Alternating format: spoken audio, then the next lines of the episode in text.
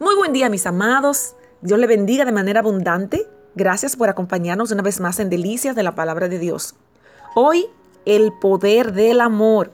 Lucas capítulo 15, verso 11 al 24.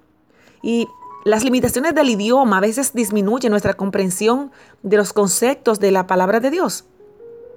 Por ejemplo, solo hay una palabra para amor en español, pero el Nuevo Testamento usa dos palabras griegas diferentes.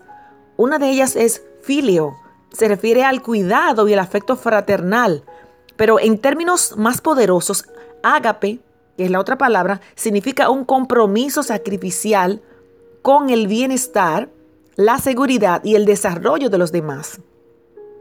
Esta es una clase de amor que Dios siente eh, por nosotros y que el Espíritu Santo produce en los creyentes y por medio de ellos. Tal vez la mejor manera de entender el amor ágape, ágape es ver cómo es. La parábola del hijo pródigo, Jesús se refiere al amor sacrificial de un padre por un hijo descarriado. Cuando el joven exigió su herencia de manera prematura, el padre no se negó a su petición aunque sabía que lo llevaría solamente, eh, totalmente a, amargura y esas cosas. Entonces, a pesar del sacrificio personal y financiero, dio a su hijo su parte. Después, el padre esperó con paciencia mientras el hijo pródigo aprendía una lección difícil. Sin duda, ese fue un tiempo difícil para el padre, porque un buen padre quiere proteger a sus hijos de los errores y de sus consecuencias.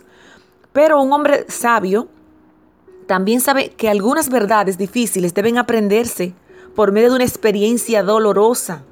A veces lo mejor que podemos hacer es confiar que el Señor tocará los corazones rebeldes. Pero el amor ágape no solo deja ir, también perdona y restaura.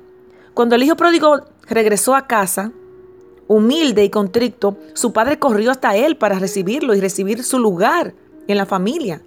Lo mismo hace el Padre Celestial por nosotros. Siempre está ahí listo que regresemos a abrazarlo y a refugiarnos en Él. Escucha esta hermosa canción en voz de Ingrid del Rosario, El poder de tu amor.